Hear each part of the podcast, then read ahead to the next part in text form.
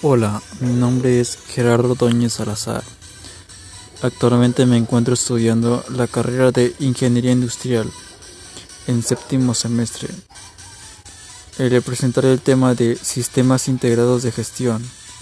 Un sistema integrado de gestión es una herramienta en la que se plasma el protocolo a seguir a diario en una actividad de producción.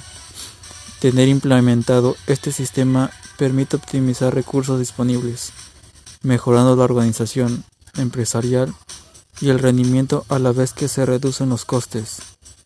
Un sistema de esta envergadura es una garantía de que los procesos cumplen los cánones estipulados por las normas internacionales. Existen diferentes disciplinas que se pueden integrar.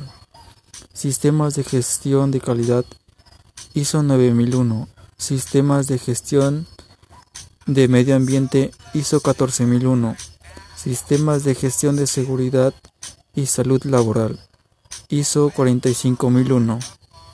La integración de los distintos sistemas de gestión que una empresa tiene implantados es posible gracias a que estos comparten rasgos comunes. Puede darse el caso de que la integración sea parcial, es decir, que la integración de sistemas esté formado solo por dos de los sistemas de gestión que hablamos al principio. El propósito de estos sistemas está relacionado con la mejora de rendimiento de la empresa, reduciendo los gastos y conseguir un, un funcionamiento con equilibrio. Se puede entender de los procesos cumplen diferentes niveles de calidad según se haya marcado al ser una herramienta que engloba una gran serie de disciplinas en un mismo ámbito, genera el ahorro de recursos, esfuerzos y aumenta la eficacia de los procesos. Los beneficios que aportan. Una de las ventajas principales recae sobre los errores y los fallos dentro de los procesos, ya que estos reducen el mínimo. La implementación de este tipo de sistemas es muy rápida y simplificada. Los criterios corporativos se alinean. La gestión de la información con mayor facilidad, ya sea desplazada en diferentes niveles y departamentos, en igualdad de condiciones. Se reduce el número de manuales de gestión. La implementación de sistemas es más rápida Fácil control de información.